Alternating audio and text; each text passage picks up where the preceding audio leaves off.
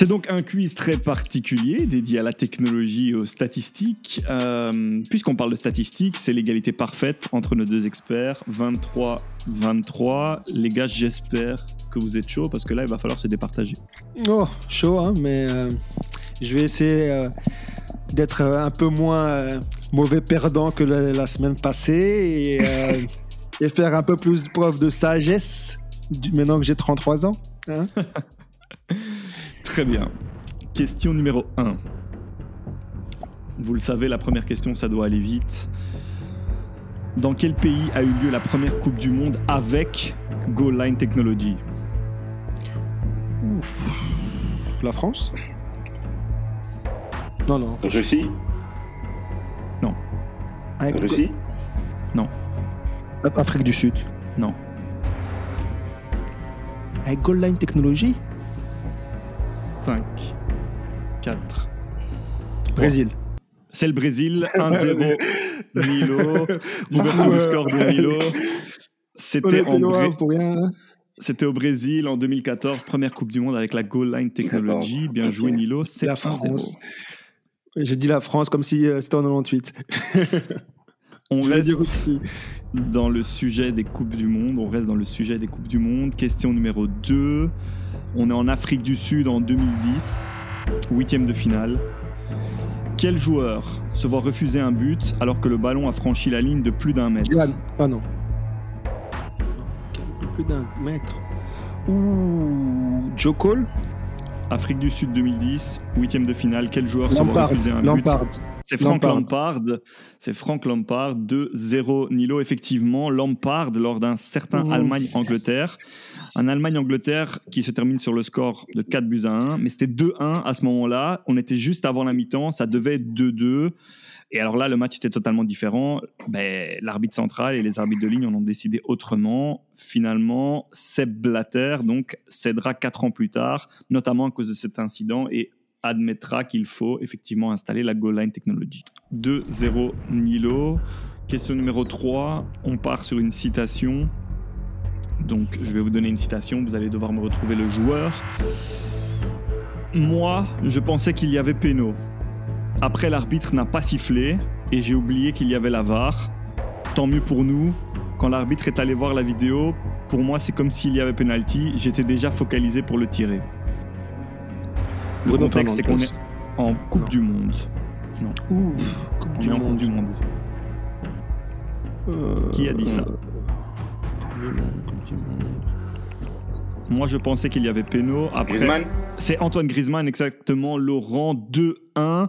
Antoine Griezmann, lors d'un certain France-Australie en Russie Ouf. 2018. Euh, ben, sachez que c'est le premier but consécutif à une décision du VAR dans l'histoire de la Coupe du Monde, puisque c'est un penalty qui a été octroyé par le VAR. Griezmann s'est chargé de le transformer. Mais pour l'histoire, la petite histoire cocasse, c'est qu'il ne savait pas qu'il y avait le VAR. Il avait complètement oublié et donc il a été très étonné de voir que c'est le VAR qui lui a octroyé ce penalty. 2-1 Nilo. On est toujours. C'est grâce à la petite chansonnette. Antoine Griezmann, penalty. Ah, exactement, Ouais, exactement. Notre euh, spécialiste musique. euh, Pas du tout. je regardais, je suivais pas la France pendant le mondial. Alors, on est Jusqu'à toujours à la Coupe match. du Monde. On est toujours à la Coupe du Monde. Question numéro 4. Coupe du Monde toujours. On est en 2002. Quel joueur belge se voit refuser un but parfaitement valable contre le Brésil? C'est Marc Wilmots, 2-2. Laurent revient au score. Un but qui aurait été validé avec la VAR, je pense, au jour d'aujourd'hui, puisqu'il n'y a qu'une très légère poussée sur Roquet Junior. Mais franchement, euh, bon, pour moi, il n'y a rien. Après, c'est peut-être parce que je suis belge. Mais elle a été jugée suffisante par l'arbitre jamaïcain. Euh, bah pour, euh, pour votre gouverne, dans ce match-là, ce sont Rivaldo et Ronaldo qui ont été les buteurs du Brésil et qui ont éliminé la Belgique. Pas mal. hein. 2-2, égalisation de Laurent, exactement pas mal. Question numéro 5, musique, messieurs. On est toujours en 2002. Toujours en 2002. Vous allez me compléter ce couplet de Roth. Le rap, c'est mon périph' que je prends en sens inverse avec les pleins phares la nuit à 2002 km/h. Roth, dernier BM en train de zigzaguer. En train de zigzaguer, c'est du direct droit au but comme Ouf, Drogba. Non, non, non. Putain, ça, mes potes, ils vont me tomber dessus. Oh là là. Attends, Comme- Oh là Le rap, c'est mon périph' que je prends en sens inverse, avec les pleins phares la nuit, à 2002 km/h. Rof, dernier BM en train de zigzaguer, c'est du direct droit au but comme. Basic Bolly. Eh non, ça va rimer avec zigzaguer Zig... Zig... Zidane. Zidane. Non, comment rimer, pas. hein. zigzaguer. C'est du direct droit au but comme. C'est dans Turbo Diesel Sport Injection. Ouais, Avec Principe Espoir, Cinq. Ambition. 4, 3, 2. Rabanelli. Ah. C'est du direct droit au but comme très aigué. C'est très Ouais. aigué, les gars. Ah là là là là là. Le rap c'est mon périph' que je prends à sens inverse avec les pleins phares la nuit à 2002 km heure off le dernier BM en train de zigzaguer c'est du direct droit au but comme très aigué Turbo, diesel, sport, injection avec principe, espoir, ambition sur un bon son, cherche pas le hit on veut tout prendre sans se faire prendre un hit comme dans hit Aïe, aïe, aïe. Désolé, désolé. Oder, je m'excuse. Oder, je m'excuse. En plus, j'aime bien. C'est toujours 2-2, malheureusement. Je pensais que vous alliez le trouver assez facilement. En sachant que la France en 2002, c'est zéro but marqué, dernier du groupe avec un point, ça annonçait probablement déjà la fin de carrière de Roff. Question numéro 6. Charade. Charade, ma première est un adjectif possessif féminin qui marque la possession de la personne à laquelle on s'adresse. Mon deuxième est un prénom féminin d'origine hébraïque qui est un dérivé de lion en latin. Mon troisième est un fruit issu du figuier. Ma dernière est portée à ébullition pour faire du thé. Mon tout s'est vu refusé par le VAR, le tout premier but refusé par le VAR de l'histoire de la Ligue des Champions. Donc ma première est un adjectif possessif féminin qui marque la possession de la personne à laquelle on s'adresse. Mon deuxième est un prénom féminin d'origine hébraïque qui est un dérivé de lion en latin. Donc lion en latin c'est Léa. Ma troisième est un fruit issu du figuier. Et ma dernière est portée à ébullition pour faire du thé. Mon tout s'est vu refusé par le VAR, le tout premier but de l'histoire de la Ligue des Champions, et c'était pour l'équipe de l'Ajax d'Amsterdam. Mmh. Huitième de finale en 2019 contre le Real. 10. Tadic. Quelle année? 2019. Non, c'est pas Tadic. Tadic. 8. Non, 6, 5, 4. Ça commence comme ça. 4. Taga- Tozic. Tagliafico. C'est Taliafico, excellent Nilo, 3 buts à 2 effectivement. Ma première est un Mm. adjectif possessif féminin qui marque la possession de la personne à laquelle on s'adresse, ta. Mon deuxième est un prénom féminin d'origine hébraïque, Lia. Mon troisième est un fruit issu du figuier, figue. Ma dernière est, une, est portée à ébullition pour faire du thé, au Taliafico. Mon tout s'est vu refuser le tout premier but de l'histoire refusé par la VAR en Ligue des Champions, Taliafico lors de Ajax Real, huitième de 2019. Courtois était très content à l'époque. Il faut savoir que le VAR avait été introduit qu'en huitième de finale et pas pendant la phase de groupe. Ça n'aura rien changé parce qu'au final, l'Ajax sera promené et aura fait une véritable démonstration à Madrid en s'imposant 1-4. 3-2 Nilo, enchères. Quand c'est chaud, c'est toujours les enchères. Question numéro 7. Combien de joueurs titulaires du fameux et tant décrié derby de la Mersey d'octobre dernier pouvez-vous me citer?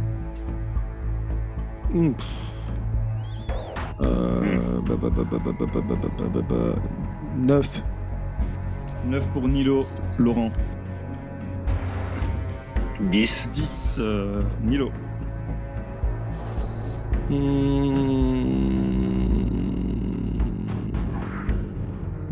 11.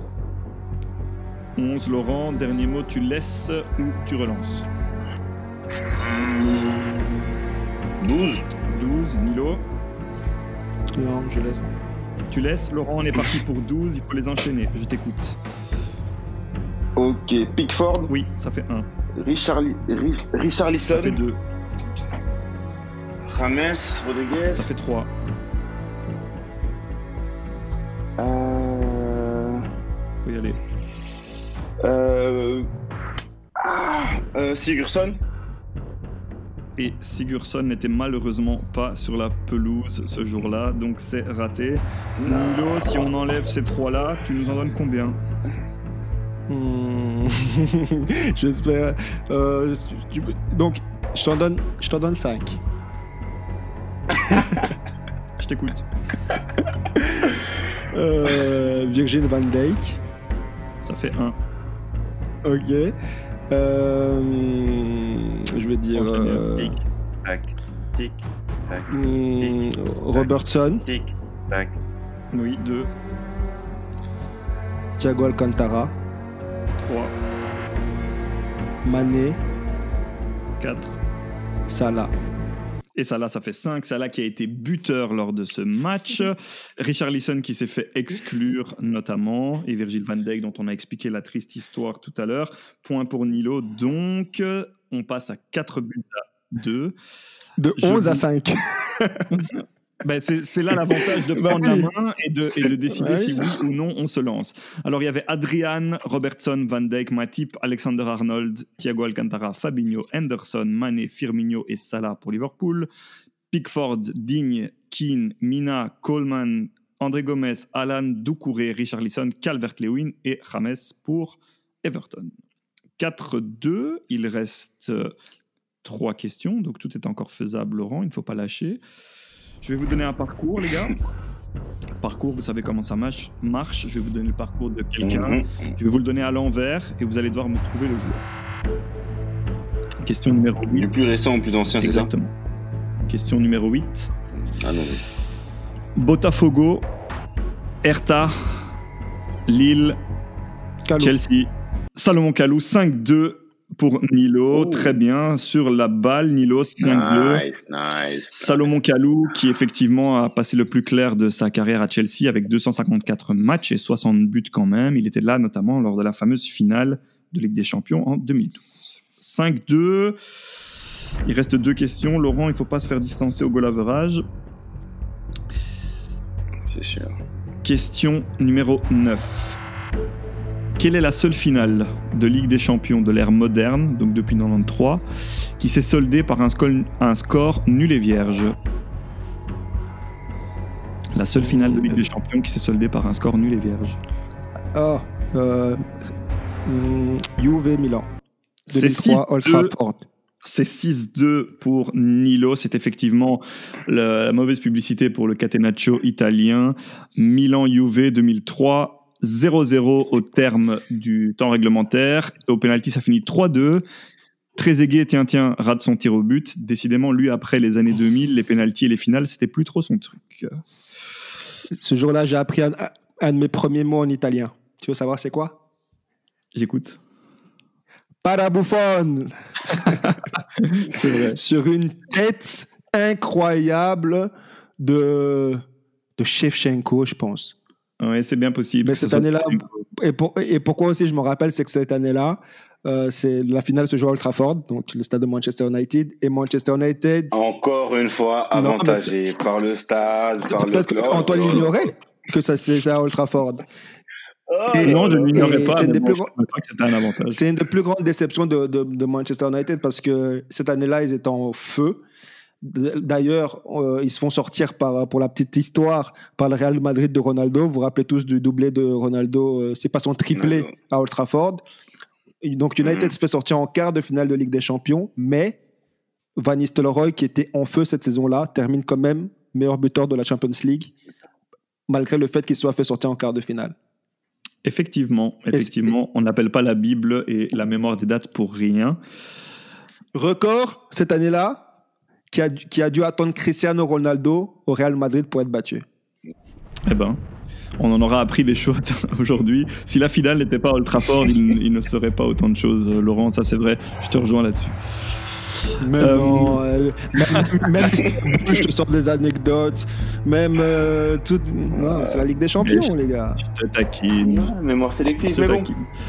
Alors, dixième et dernière question, Laurent, il faut sauver l'honneur. C'est une question actualité. Le type de question qui a fait débat la semaine passée. Quel est le dernier transfert entrant officiel du Bayern de Munich? Hmm. Nagelsmann. Ouais, si tu veux. C'est Julian. Bien joué, Laurent. Facile. Bien joué, Laurent. 6-3. J'ai longtemps hésité à vous poser la question quel est le dernier transfert entrant officiel de joueur du Bayern Munich Et vous m'auriez répondu Euh, officiel du, du joueur Oui. bah, C'est Le, ouais, défenseur c'est de, Leipzig. le défenseur de exactement Mécano. Dayot Upamecano qui a signé pour Upamecano. 5 ans. On ne sait pas pour combien, mais là, sa clause libératoire était à 43 millions d'euros. Score final 6-3. Bravo, Nilo. Merci les gars. Tu repasses en tête euh, avec plus 3. Leipzig. Ouais, il est tout fier. Non, mais, non, tout merci, merci, merci de, de, de mettre sur Instagram, comme tu l'as fait durant cette semaine, que j'ai repris un plus 3. Parce qu'on a attendu que Laurent remonte mon plus X que je lui avais mis pour poster quelque chose. Merci de préciser que j'ai repris la tête. Merci. Eh ben, on va être totalement transparent avec tous nos auditeurs, les responsables des réseaux sociaux. C'est pas moi, du coup, je veux bien faire l'infographie et je vous les balance et vous avez qu'à vous en occuper. Voilà. D'accord, je laisse en le parlant- faire. En parlant des réseaux sociaux et de manière plus sérieuse, cette semaine, vous aurez droit, chers auditeurs, à un concours pour pouvoir participer au quiz face à nos deux experts la semaine prochaine. Donc, tenez les réseaux sociaux à l'œil parce qu'on a besoin d'un nouveau challenger qui viendra peut-être s'ajouter à la liste avec Jules Monnier pour un grand quiz que TFJ va organiser pour vous dans les prochaines semaines, voire dans les prochains mois. Laurent, comment nous suivre sur les réseaux sociaux du coup? Ben, je pense que nos auditeurs vont, vont être drillés petit à petit, mais il faut toujours le rappeler. Alors, sur euh, Facebook, c'est de Football Johnny. Sur Twitter, de TFJ Podcast 1. Et sur Instagram, TFJ Podcast. Très bien, les gars, merci pour vos recherches aujourd'hui, merci Et- pour votre professionnalisme et on écoute Nilo qui veut rajouter quelque chose. Et je pense que ça s'est terminé le match du côté de Sassuolo. Tut, tut, tut. La communication a été coupée. Et que du coup, si je ne me trompe pas, I'm Scudetto. Hein? Pour la première fois, Félicitations. Après 9 saisons de domination totale de la grande Juve De la Juve. Et complète. et complète, il a fallu que l'Internazionale Milano se lève et empêche le grand 10. Je suis fier de mon équipe. Félicitations, bravo à toi. Je suis vraiment du fond du cœur très heureux pour toi, pour Romelu Je Lukaku, le sais. Pour Antonio Conte et pour euh, ben, tous les interistes, finalement, tous les interistes italiens et, et- et à travers le monde. Euh, je finirai juste en disant que comme mon chiffre préféré c'est le 9, ça m'arrange bien que la Juve se soit arrêtée à 9. C'était à 9. Mais à part ça, bravo, c'est amplement mérité et j'espère que vous ferez honneur à l'Italie sur la scène internationale l'année prochaine, pas comme ces trois dernières années. Mais même pour l'Italie en général, hein, c'est une bonne chose qu'on voit enfin la fin de, du règne euh, euh, de, de la Juve. Totalement, et c'est mérité, parce que la Juve ne mérite absolument rien cette année, et c'est une équipe qui va devoir euh, se refondre de A à Z, et c'est un des dossiers que TFJ va suivre de manière euh, très poussée et très attentive. Les gars, je vous remercie pour cette émission, je vous remercie pour cette émission, pour vos recherches, votre euh, professionnalisme et votre bonne humeur, évidemment. Merci à toi Antoine. Merci à toi, merci à vous les gars. Avec grand plaisir. N'oubliez pas de tenir à l'œil vos réseaux sociaux. Portez-vous bien. Si vous sortez faire la boum, sortez couvert. Et on se chope la semaine prochaine. On se capte la semaine prochaine dans TFJ. Ciao, ciao. Ciao ciao. Ciao, ciao les gars.